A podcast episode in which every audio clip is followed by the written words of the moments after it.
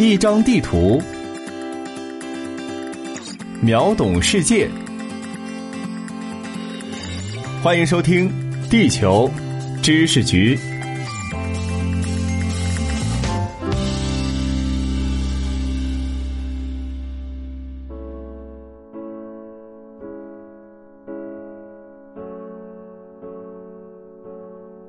各位听众，你们好，我是零零二号地球观察员海峰。实验是促进医学发展的重要手段，却也是医学黑历史的重灾区。一些人体疾病的真相在被逐渐探明的过程中，伴随的是活人样本被利用乃至滥用的黑暗面，也就是和道德伦理人性密切相关的人体实验。那我们本期就来说说和美国黑人有关的人体实验。上世纪三十年代，美国公共卫生部启动的塔斯基吉梅毒实验就是一项臭名昭著的人体实验。实验过程中啊，大量身患梅毒的黑人被迫远离正常的医疗环境，成为自己都不知道的医学实验的牺牲品。患者本该是医学的受益者，却成了牺牲者。那么，医学的发展又造福于谁呢？梅毒是一种主要通过性传播的细菌性传染病，一般认为是从美洲新大陆传回欧亚大陆的疾病。自15世纪以后，就与全人类相伴相生，折磨了一代又一代患者。但是梅毒的病原体一种螺旋菌，却直到一九零五年才被德国医生分离发现。饱受梅毒摧残的人类，从此很快开始了对梅毒火热的研究。一九二八年，挪威人进行了一项名为“梅毒未经治疗”的奥斯陆研究，展示了数百名白人男性梅毒患者在没有治疗情况下的病理发展表现。该研究汇集了梅毒确诊患者在未接受治疗一段时间内出现的各种症状，本质上属于回顾性实验。当时，美国医学界对梅毒也有过不少研究，其中一个结论是梅毒对人的影响取决于人的种族，对黑人的心血管系统的影响更大，而对白人的中枢神经系统的影响更大。于是啊，美国以挪威的实验为灵感。也打算进行实验，以了解黑人患梅毒而未经治疗状况下会发展出什么症状。在一九三二年，美国公共卫生部的性病部门在华盛顿成立了一个研究小组，决定对一些罹患病毒的美国黑人在无治疗情况下进行六至八个月的长期观察，到期后予以治疗。不久后。纽约州卫生专员针对该计划提出了一项建议：如果想要研究身患梅毒的黑人病情将如何发展，梅肯县将是一个理想的地点。那通过下方我去为大家准备的图片可以看到，梅肯县是位于亚拉巴马州东部的一个贫穷县城。当地的梅毒控制研究表明，该县有百分之三十六的美国黑人患有梅毒，而且他们对这个病并不知情。因此呢，用来做无治疗实验再合适不过了。这地点确认之后呢，为了吸引当地的黑人患者的参与，研究小组试图拉近与当地黑人的距离，并且博取他们的信任。实验人员来到梅肯县，告知当地的黑人们，他们染上的是坏血病，并且准确的描述了他们出现的各种症状，包括皮肤溃烂、起红疹等等等等。并表示，在长期的实验中对患者进行特殊免费治疗。这里的特殊免费治疗是要被打上双引号的。这黑人患者一听，感觉治病有希望了呀！原本对治疗消极抗拒、不信任的黑人呢，就有了加入实验的苗头。这个时候，塔斯基吉大学以及曾经受教于该大学的黑人护士。李维斯小姐对黑人们的加入起到了推波助澜的作用。塔斯基吉大学曾经在大萧条期间啊，允许那些处于社会底层、无法支付医疗费用的黑人参加李维斯小姐集会。集会参与者可以进行免费体检、免费交通、体验日午餐和一些小病治疗的福利。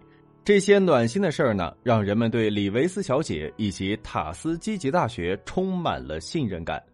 所以啊，当这所大学的校长、院长和知名的黑人医护李维斯小姐都表示要参加项目的时候，黑人患者们很快就被说服了。但是呢，塔斯基吉大学并非故意的把黑人往火坑里面推，在他们看来，这个长期实验在前期阶段并没有不道德的行为。此时，梅毒尚无确切的根治方法，而且呢，小组已经说明了，在六至八个月的实验结束之后，会对病患们进行现有方法的辅助治疗，而这可能就是对这些黑人最好的结局了。与其等死，倒不如试一试。总而言之，当时参与了塔斯积极实验的非裔工作人员相信，这场医疗实验对那些可怜的梅毒患者是一个很好的项目。最终，试验小组共集齐了三百九十九名患梅毒的黑人以及二百零一名健康的黑人作为对照组进行实验。这些被实验者的每日行踪和身体状况都在研究员的监控和记录之下。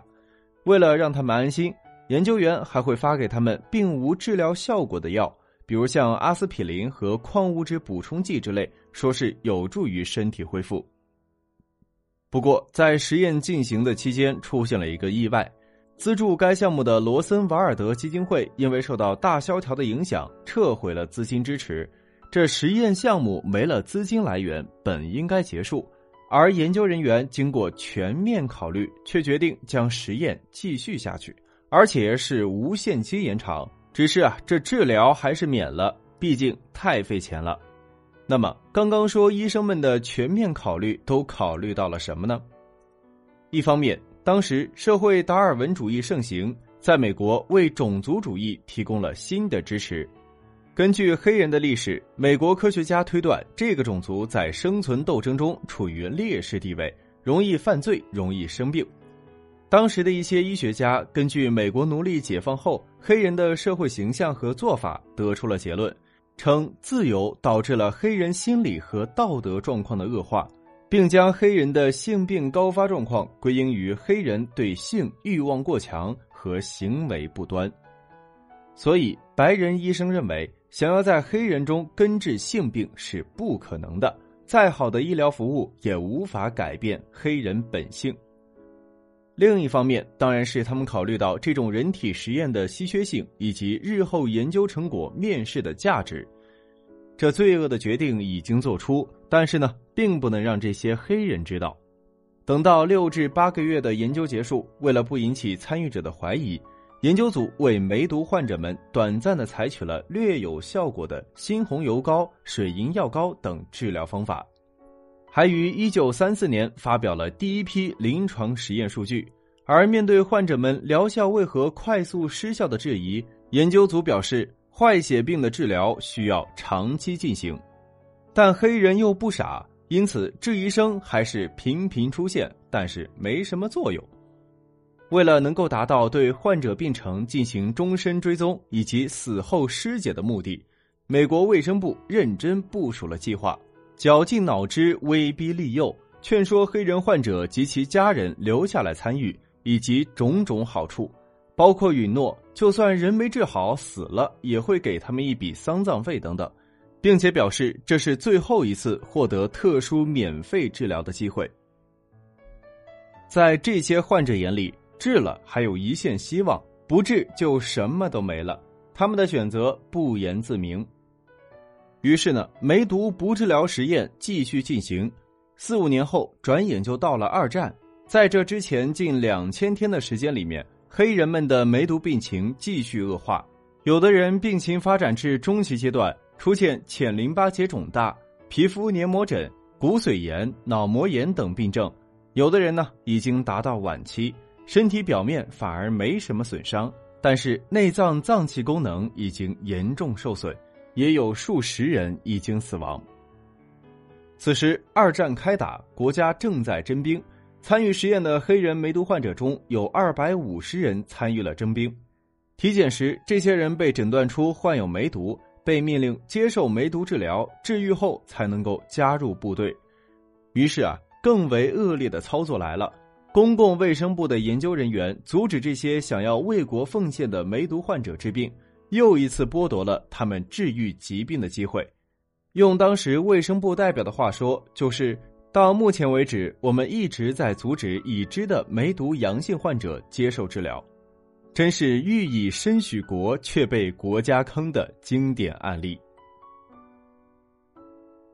二战结束后，青霉素治疗梅毒的效果逐渐得到证实，在一九四七年时，已经成为梅毒治疗的大规模应用药物。美国政府还赞助了几个公共卫生计划，建立快速治疗中心来根除梅毒等性病。不过，当性病扫除运动来到梅肯县时，公共卫生部的研究人员又阻止了黑人梅毒受试者参加。此时，纳粹大屠杀和相关的医疗滥用行为逐渐被揭露于世人，相关的国际法也因此改变。西方国家联盟甚至签订了保护研究中被实验者的权利的纽伦堡守则。塔斯积极实验已经严重违规，但是却没有人关心应该如何终结这场闹剧。这一拖又是近三十年，直到一九七二年才有吹哨人联系上媒体。通过《华盛顿新报》和《纽约时报》揭露了塔斯积极实验的内幕，引起全国的轰动。随即，国会听证会召开，与会专家组做出了塔斯积极研究在医学上不合理的判断，并且下令终止研究。嗨，终于是停止了。如果是对黑人梅毒患者进行了有效的治疗手段，这也算是做了一些贡献。但是这不过是一场骗局，像是为了得到黑人梅毒患者的死亡率。终于，梅毒实验结束了。此时呢，只有七十四名被研究者还活着。在最初的三百九十九名被研究者中，有二十九名直接死于梅毒，一百名死于梅毒并发症，有四十名被研究者的妻子感染了梅毒，十九名被研究者的子女出生即患有梅毒。美国政府决定为尚存的参与者和尚存的家庭成员提供免费医疗服务，还成立了一个委员会。该会有权制定法规，以阻止未来此类医学滥用行为的发生。最后，早该到来的道歉也姗姗来迟。一九九七年五月十六日，比尔·克林顿在白宫举行了一场仪式，向塔斯积极梅毒实验的受害者正式道歉。他说：“木已成舟，悔之晚矣。但是我们可以结束沉默，我们可以正视整个事实，我们可以看着你们，代表美国人民说，美国政府的所作所为是可耻的。对不起，我们的非裔美国人，对不起，我们的联邦政府曾经精心策划了一项种族主义的研究。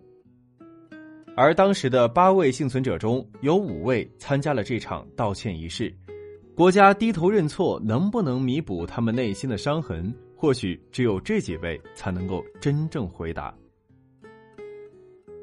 好了，以上就是本期节目的全部内容。本节目由喜马拉雅 FM 独家播出，由地球知识局全权制作。感谢您的收听，我是海峰，我们下期再会。